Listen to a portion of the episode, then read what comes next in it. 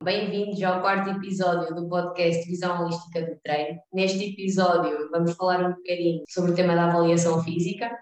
Para isso temos como convidado de hoje o Toma Palado. Uh, Toma, antes de, de, entrarmos realmente no tema, gostava só que fizesses uma, uma breve apresentação tua e do teu percurso até aqui, para que quem nos está a ouvir também te conheça um bocadinho melhor. Boa tarde, Inês. Obrigado pelo convite. É um prazer para mim falar contigo sobre o exercício físico. É uma área que eu gosto imenso. Dedico o meu dia a dar treinos e ao estudo, porque percebo a importância de um estudo diário para podermos uh, entregar aquilo que o, cliente precisa uh, e uh, tentar dominar várias, várias áreas do exercício físico. Eu, eu, a minha formação acadêmica, terei ciências do desporto na, na FMH, mestrando em exercício em treino de alto rendimento, também na FMH. Eh, e trabalhei desde 2018 até novembro de 2020 num ginásio. Neste momento, uh, estou por, por, conta própria a dar treinos individuais ao dor e, e num condomínio dentro de um ginásio. Bom, passando agora realmente ao, ao tema que nos trouxe cá hoje, uh, gostava que falasses um bocadinho sobre a importância da avaliação física pré-exercício e que perigos consideras haver em não avaliar. Ok, muito bem. Na minha opinião e, e, e da minha experiência até hoje, acredito que a avaliação física é um momento um, importante pré-exercício, onde neste, neste momento eu, eu, vou conhecer a pessoa, vou conhecer uh, as características da pessoa, o nível de treino, o objetivo, os gostos e e o quadro clínico, eh, que serão variáveis fundamentais para eu poder também levar para a sala de, de exercício físico. Também poderei avaliar eh, a pressão arterial, medidas antropométricas, perímetro da cintura, do braço, ou outras variáveis que poderão ser de, de interesse. Eh, avaliação, esta avaliação poderá ser uma avaliação teórica, como disse, que eu uh, irei recolher informações para poder também construir uma avaliação uh, prática, uh, construir uns testes através dos quais eu poderei recolher informações para perceber também na prática como é que a pessoa domina vários exercícios ou várias técnicas de execução de, execução de exercício. De uma forma geral, aquilo que acontece numa avaliação física é avaliada a força através de vários testes, testes diretos ou indiretos, indiretos e a escolha deste exercício sempre vai depender de, de, do nível de treino da pessoa. Tanto eu poderei fazer, uh, vamos supor, um exercício de empurrar uh, com uma barra de 50 ou 60 quilos, ou simplesmente uh, flexões com o joelho no chão, por exemplo, no caso do, do, do, homem ou de uma senhora. De uma senhora. Mas aqui são, são sempre a avaliação física dependerá sempre também do, do, do gosto da pessoa. Porque assim, se a pessoa uh, nunca treinou, uh, não tem experiência em treino, uh, eu vou tentar também ser, ter uma avaliação física mais suave, não massacrar em termos de testes máximos, porque a percepção subjetiva da pessoa em relação ao exercício é desconhecida.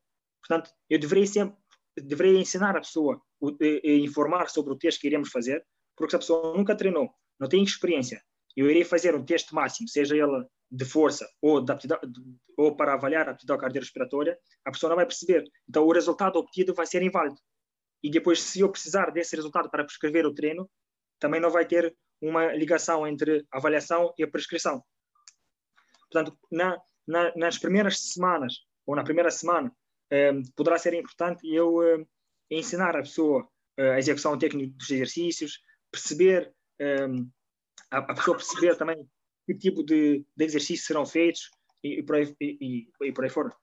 Mas assim, é importante também, eh, antes de, de avaliar exercícios de força, perceber também a mobilidade de várias, de, das várias articulações, tanto do ombro, tanto de, da coxa, do tornozelo. Acho que nesta fase, antes de passarmos para o exercício de força, será importante perceber eh, a avaliação da, da mobilidade da pessoa. E no caso, se for um idoso, por exemplo, irei, irei é, optar por testes de, de, de, equilíbrio e testes de coordenação, testes, por exemplo, de sentar a levantar para é, determinar a força de, dos membros inferiores e comparar os, estes resultados passados, por exemplo, seis semanas, se, fazer, se eu fizer uma reavaliação, vou comparar os resultados e vou ver se há evolução. Ou vou a uma tabela que existe pronto, na internet e vou comparar, ok, se tiver 70 anos, fez 10 repetições, vou ver se ele está bem em relação à a, a, média de idades a nível, de, a nível mundial ou europeu. É por aí. Boa, já tocaste aí em alguns, em alguns pontos, falaste também na avaliação da força, da mobilidade. Uh, isso vai já ao encontro da, da pergunta que queria fazer de seguida, que é que, que variáveis uh, achas importante avaliar? Ok, muito bem. Existe uma avaliação física padrão, onde diz que é importante avaliar a força, a flexibilidade, a aptidão cardiorrespiratória, uh, a força em si do corpo, por exemplo. Uh, eu, e, aqui, que, que, variáveis, que variáveis são importantes? Por exemplo, sabemos que a aptidão cardiorrespiratória é importante no sentido que se eu tiver mais aptidão cardiorrespiratória, o risco de ter, um, de ter um evento cardiovascular morto, por exemplo, um AVC, é menor. Ou seja, então se eu, tiver, se eu realizar um teste da aptidão cardiorrespiratória e souber comparar com outro resultado que irei fazer passado 5 ou 6 semanas, e esse valor aumentar, por exemplo, um MET, sabemos que, segundo o Colégio Americano de, de Desporto e Medicina, se aumentar o MET, o risco de morte eh, diminui 10%. E, o, e se, se, se, aumentar o medo, o risco por doenças, por qualquer evento doenças cardiovasculares que pode provocar a morte, baixa 13%. Portanto, a questão de, da avaliação cardiorrespiratória é fundamental. E a ciência já nos apresentou vários testes para vários níveis de, de treino da pessoa. Portanto, se houver idoso de 80 anos, há testes para idosos de 80 anos para avaliar a dor cardiorrespiratória. Se for um atleta de alta, de alta competição, temos testes para ele também. Portanto, existem vários testes e acho que a avaliação cardiorrespiratória é fundamental. A força em si, há vários testes também para determinar a força, tanto dos membros inferiores como dos membros superiores. Por exemplo, sabemos que se a pessoa for capaz de fazer mais flexões, quanto mais flexões uma pessoa for capaz de fazer, também menor o risco eh, por morte por doenças cardiovasculares. Portanto, avaliar a força dos membros superiores, por exemplo, no exercício de empurrar, como por exemplo seja a flexão, é fundamental, porque é uma questão de saúde também. Quanto mais força uma pessoa tiver, mais saúde ela tem. Portanto, acho que é, é, é, avaliar no sentido de perceber o nível de força, mas também aqui vão ser indicadores também o nível de saúde da pessoa. E depois avaliar também a técnica de execução. Imaginemos que a pessoa vai, vai, vai fazer um agachamento e eu, antes de eh, colocar alguma carga para determinar algum tipo de eh, repetição máxima, de uma forma direta ou indireta, eu vou ver se, ao nível de, de execução técnica. Se a pessoa tem eh, mobilidade na bacia, se tem mobilidade de tornozelo. E se não tiver, eu aí poderei descompor o, o exercício de agachamento em trabalhar de uma forma isolada a mobilidade, tanto de tornozelo, por exemplo, ou de, de, de quadril. E, e aí serão indicadores também para eu poder também planear porque são eu através dessas informações eu irei construir o programa de treino que tanto a força como a aptidão cardiovascular não são meramente uma questão estética, mas também uma questão de saúde. Certo, porque assim, na verdade o meu foco hoje em dia é perceber e ter plena consciência que o treino salva vidas. E eu não tenho dúvidas disso. Eu não tenho dúvidas porque a ciência, a ciência diz que sim, salva vidas. E de que forma? Sabemos que através de uma contração muscular o músculo é capaz de produzir mioquinas, citoquinas, que poderão melhorar a sensibilidade à insulina. Por exemplo, por exemplo como a interleucina 6. Portanto, eu vejo o exercício físico, ou vejo o exercício físico, treino de força, tanto o treino cardiovascular, como algo que pode baixar o risco de doenças ou melhorar as patologias que a pessoa tiver. E, e um, eh, para além dessa mioquina, nós produzimos, através do treino cardiovascular ou treino de força, uma proteína que é uh, fator neurotrófico derivado do cérebro, pode melhorar a aprendizagem, pode melhorar a, a, a, a memória, melhorar a sinapse dos neurônios, melhorar o perfil uh, lipídico. Portanto, o exercício físico para muito, é muito mais do que estética, muito mais. Exatamente. Boa. Passando agora para um tema um bocadinho controverso, que é a diferença entre avaliar apenas e só para dizer que avaliei que é algo que infelizmente ainda se em algumas ocasiões, ou, ou, avaliar para conseguir recolher dados que, que me permitam realmente ter alguma efetividade na prescrição que vou fazer de seguida. Ok, muito bem. Através da avaliação teórica que eu, que eu vou fazer, que é a primeira, o, o primeiro encontro com a pessoa, se a pessoa for iniciante e aquilo que parece-me que existe ainda hoje em dia no mercado do fitness, parece-me que o mercado de fitness, fitness é a única área de saúde que prescreve sem avaliar. Parece-me. Ou se avalia, avalia de uma forma superficial, mas de, depois a prescrição é muito geral. Portanto, eu poderia avaliar. Qualquer, qualquer eh, ferramenta de avaliação é, é fundamental. Agora, sim, essa avaliação eh, deverá, eh, a prescrição deverá ser feita com base na avaliação. Não basta eu avaliar, por exemplo, a, a mobilidade, ou o valor da pressão arterial, ou mobilidade, e depois prescrever um treino genérico, vou no sistema, no computador, dou dois cliques, e aquilo sai um plano de treino. E depois o que é que acontece? Acontece isto, acontece, acontece que a pessoa vai treinar duas semanas, vai para treinar. E talvez é isso e que é a nossa, a nossa realidade. É uma falha nossa, porque temos 107% da população portuguesa, se formos 10 milhões, são 6,7 milhões que têm obesidade e excesso de peso.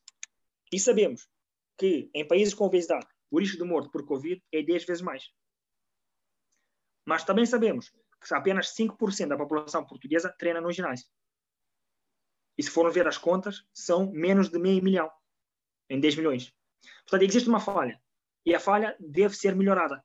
Mas, e pode ser melhorada. Mas como? Avaliar de uma forma com mais rigor, eh, perceber que a avaliação é fundamental antes de qualquer tipo de eh, qualquer tipo de, eh, de exercício físico, porque também nós temos essa dificuldade, que a pessoa entra no ginásio ou vem, pro, vem à procura dos meus serviços e a pessoa quer logo treinar. Quer logo, depois do primeiro treino, perder peso, ter hipertrofia e ficar rastros mas nós temos que ter a, a, a, a, confiança que o serviço que estamos a prestar é um serviço digno e estamos a cumprir com o protocolo. Porque se eu for a um dentista quero tirar um dente, o dentista não vai me tirar o dente. Ele vai me dizer, não, vai fazer raio-x, vai fazer uh, análises, e depois é que o dentista vai me tirar o dente. E aqui é igual. Uh, a avaliação deve fazer parte do treino, porque só assim que nós também queremos, poderemos uh, prevenir algum tipo de lesão. Porque, assim, porque se eu souber se a pessoa foi sedentária não foi avaliada. Vou prescrever 3 repetições vezes 15, alto volume, o que, é que vai acontecer? Vai acontecer uma lesão, porque ela está destreinada, a estrutura óssea muscular está despreparada. Vou prescrever 3 vezes 15, 12 exercícios, porque assim diz na internet ou nos vários livros. Do, eh, de, de, de, eh, portanto, vamos fazer uma conta simples, que é 2 exercícios, cada exercício, 3 séries, vezes 15 repetições, então é um alto volume, 3 vezes por semana. Mais cedo ou mais tarde vai acontecer a lesão. Se eu, se, eu souber, se eu souber que a pessoa foi é, inicia, é iniciada, é, se calhar vou prescrever só uma série, 15 repetições, 10 repetições, é, vou diminuir o volume por sessão, se calhar vou aumentar a frequência. Portanto, é fundamental saber gerir esse, esse, esse contexto entre pessoa, exercício, dose, intensidade. Portanto, a questão do, da intensidade, dose, pessoa, sucesso, é uma forma, é, é, deve haver uma, tem que ser pensada por nós de uma forma constante. Não, às vezes é automática, mas cada pessoa é uma pessoa e o, o efeito do exercício, ou a mesma adaptação do exercício eh, na pessoa é diferente, porque são corpos diferentes. É isso mesmo. Não basta, nem sempre mais é melhor. Convém sempre adaptarmos à pessoa que, que temos à nossa frente. Exatamente. E, e depois aqui também uma questão importante, porque assim, se a pessoa vier ter connosco e, e diz-me assim, que, não, eu quero ganhar massa muscular, mas nunca treinou, também não, eu não posso prometer que daqui a quatro semanas a pessoa vai ter mais massa muscular. E porquê? Porque sabemos que a adaptação ao treino de força, no que diz respeito aos ganhos de massa muscular, só acontece passado seis ou oito semanas. Portanto, eu não posso prometer à pessoa que passado quatro semanas a pessoa vai ter massa muscular. Ela poderá mais ter mais força. E porquê? Porque as primeiras adaptações ao treino de força são tipo neurais. Ou seja, o nosso sistema, sistema nervoso vai ser capaz de recrutar mais unidades motoras e por isso é que a força vai aumentar. E, não, e pouco ou nada através da, dos ganhos da massa muscular. Boa. Uh, até aqui temos estado muito focados na, na avaliação, sobretudo pré-exercício. Gostava agora que passássemos para o tema da reavaliação. Neste caso, a pessoa já está a treinar connosco. Eh, que importância achas que tem a reavaliação para podermos reprogramar o programa de treino e orientá-lo? Ok. Se o objetivo da pessoa for ganhos de força ou ganhos da, da cadeira respiratória, uh, reavaliar é fundamental. E, e porquê? Para além dos dados, imaginemos, se a pessoa faz 10 flexões e passado 5 semanas faz 15, há uma diferença de 5 flexões, significa que houve evolução. Mas a evolução, se a pessoa for destreinada, ela qualquer coisa que ela fizer vai ter evolução. Se ela nunca andou, se vai começar a andar, vai conseguir andar mais. Portanto, aqui eh, avaliar e depois reavaliar é ver pessoas principalmente eh, intermédias ou avançadas, ver se aquilo que estamos a fazer funciona. Porque imaginemos, se a pessoa não tiver a aptidão cardiorrespiratória, imaginemos que num teste de mil, eh, mil metros, a pessoa andou uh, em, vamos supor, em 10 minutos, não sei agora os tempos, mas vamos supor 10 minutos, e depois voltou, e, e depois, passado 6 semanas, fez esse teste em 8 minutos, eu, eu, nós temos que perceber se a pessoa mesmo no início conseguia fazer isto em 8 minutos. Porque aquilo que eu, da minha experiência, aquilo que, que reparei, que a pessoa eh, nunca dá o máximo. E, e a pessoa conseguia fazer no 8, em 8 minutos, na mesma, só que ela não fez. E tal como acontece, às vezes eu digo, vamos, vamos, vamos fazer 15 lanes. A pessoa faz 15 lanes e para. E eu pergunto, conseguia fazer mais? Ela diz, acho que sim. E voltamos a fazer e ela faz mais 15. Portanto, é, perceber, quando fazemos a primeira avaliação, seja a pessoa avançada ou intermédia, perceber se cumprimos com pré-requisitos. Por qualquer teste, ele tem pré-requisitos. Por exemplo, se eu for avaliar a aptidão cardiorrespiratória através de um teste sub, uh, máximo, mas indireto, vamos por teste de corrida Cooper 2.400 metros, ou um teste de 12, 12 minutos, correr a maior distância possível. Mas esse teste máximo, ele tem uns pré-requisitos, que no final da prova eu deverei ter um lactato sanguíneo acima de 8 ou 10 milimoles. Pronto, eu não, não, talvez não vou, não vou ter o aparelho para ver o lactato. É um pré-requisito, que eu não vou, isto eu não vou conseguir ver. Mas tem outro que é consciente respiratório, deverá ser acima de 1.15. Também não consigo porque não estou no laboratório. Mas tem outro que é a frequência cardíaca deverá ser perto deverá, deverá atingir a frequência cardíaca máxima predita. Ou seja, se eu tiver 30 anos, por exemplo, cálculo simples, deverei atingir perto de 190 batimentos eh, por, por minuto. Para realmente saber o meu VO2 máximo e eh, pós-treino, pós-avaliação, usar esse valor do VO2 máximo como indicador para prescrever o treino cardiovascular. Só que ao final destes 12 minutos, o que é que acontece? A frequência cardíaca foi 150. Portanto, o teste é inválido. Mas o que, é que vai acontecer? Se eu não conhecer os pré-requisitos dos testes, eu vou ver, ok, no eh, pré-teste, ok, estes são os pré-requisitos. Pós-teste, nós não cumprimos. Portanto, eu não, não, consigo, não posso usar aquele valor como indicador de prescrição de treino, porque não, não, não cumprimos. Portanto, é fundamental conhecer os pré-requisitos. Mas é por isso é que é importante aquela avaliação teórica inicial. Porque se eu não conhecer a pessoa, vou prescrever um teste só por avaliar. E aqui voltamos ao ponto 4. Avaliar por avaliar. Vou avaliar um teste qualquer, só porque ouvi dizer que avaliar é importante, mas o teste não é adequado à pessoa. Por isso é que é importante adaptar os testes de avaliação à pessoa. Porque senão o que é que vai acontecer? É inválido. E a pessoa não tem. Não, fez um esforço, não, nem percebeu porque é que fez, ficou cansada, mas não foi útil, porque não, não, não foi indicador de treino. Uh, portanto, voltar a, a voltar a, à questão. Uh, reavaliar sim, mas ver se o primeiro teste realmente foi válido. Se foi, podemos avaliar passado 4, 5 semanas. E, e porquê? Porque se eu for fazer treino de hipertrofia, passado 4, 6 semanas, se for trabalhar por, por porcentagem de carga, eh, sim, passado de, entre 4 e 6 semanas, eu deverei adaptar esses valores, por exemplo, e avaliar outra vez. Porque senão o que é que vai acontecer? Vai acontecer que eu vou fazendo e não sei se aumentei de força ou não. Porque se eu trabalhar num, num microciclo, vamos supor, um mesociclo de 6 semanas de força máxima, e a seguir vou fazer treino hipertrófico, o meu valor do IRM vai variar, vai aumentar a partir de, desde o início até, até passado seis semanas. Portanto, a porcentagem de carga vai, vai, vai ser diferente e eu vou ter que reavaliar. É fundamental reavaliar também para poder adaptar as cargas. Mais uma vez, a importância do conhecimento para, para estarmos a par dos pré-requisitos de cada teste, para conseguirmos perceber se, se o teste que acabamos de fazer é válido ou não e também em que timing é que devemos reavaliar novamente para ajustar o, o plano. Exatamente, porque assim, eh, eu, eh, antes de prescrever qualquer tipo de treino de força ou treino de potência, eh, seja para quem for, nós, eu como treinador, por exemplo, deveria conhecer os benefícios, os, as adaptações e passado quanto tempo elas acontecem e que tipo de adaptações. Porque senão a pessoa vai treinar, vamos supor, pliometria ou vai fazer treino IT uh, de alta, treino intervalado de alta intensidade, vai fazer, mas eu não vou saber, vou fazer só por caçar o corpo, mas não vou perceber, ok, eu estou a fazer esse treino só por passar o tempo e a pessoa transpirar, mas não vou perceber realmente os benefícios que a pessoa vai ter.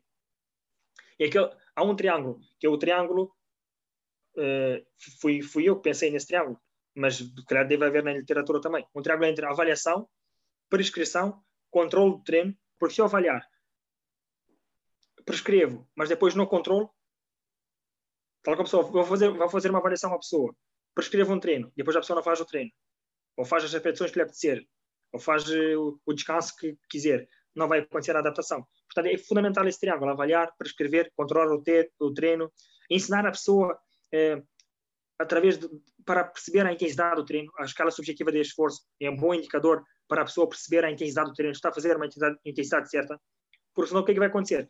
Porque o treino, porque é que é fundamental? Porque nós precisamos, se houver uma fase de ganhos de força ou de potência, tem que haver uma, uma, eh, uma supercompensação, depois, com descanso, vai acontecer uma adaptação e a pessoa vai evoluir. Agora, se a pessoa estiver aqui e no, no, no treino não acontecer uma supercompensação, não vai acontecer a adaptação. Então, a pessoa vai estar sempre no, nível, no mesmo nível.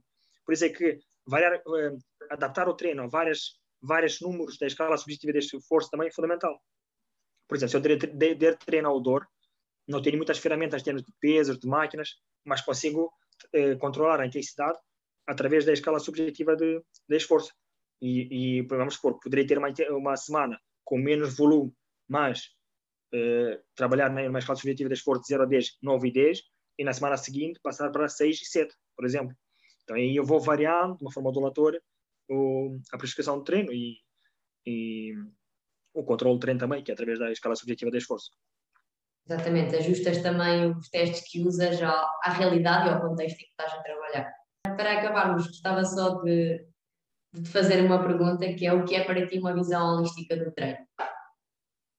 Muito bem.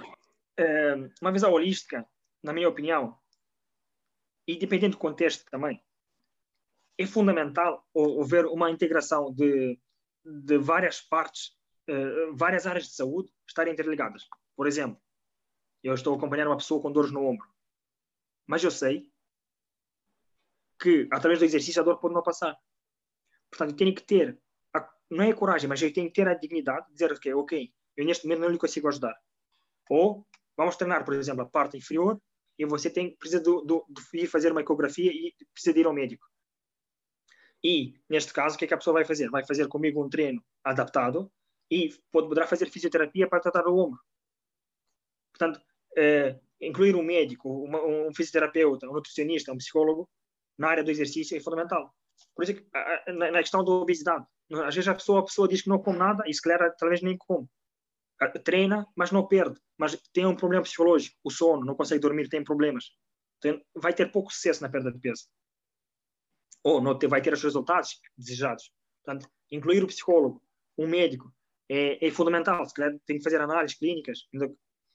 É,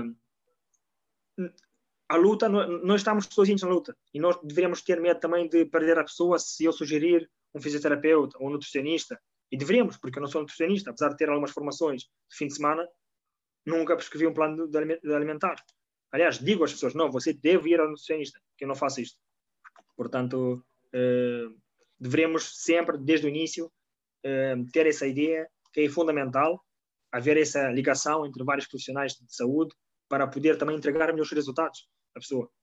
Exatamente, a importância de, de trabalharmos com equipas multidisciplinares em que cada um uh, trabalha na sua área de atuação e todos interligados consigam proporcionar melhores resultados também às pessoas. Exatamente. Isso é, é, penso que seja fundamental. Seja fundamental implementar hábitos de vida saudáveis também, através de, de, de, de ida, essas idas à nutrição ou psicologia, porque no fundo, para melhorarmos como todo, precisamos de melhorar os nossos hábitos. E não é só deixar de comer ou ver se perdeu um quilo ou não, porque se a pessoa não melhorou os hábitos, e se calhar naquelas duas semanas não comeu porque queria perder um quilo, mas não melhorou os hábitos, ela na terceira semana vai voltar a comer aquilo que ela queria, vai ganhar o peso. Portanto, melhoria dos hábitos e do mindset é fundamental para haver sucesso tanto no desporto, no alto rendimento ou como uh, exercício físico de uma forma recreativa. Mais uma vez agradecer-te por teres aceito o convite para, para fazeres parte deste podcast. Agradecer também a toda a gente que, que está a assistir. Uh, mais uma vez, tanto este episódio como todos os anteriores estão disponíveis no Spotify e no meu canal do YouTube. Portanto, passem por lá, vejam e revejam todos os episódios e obrigada.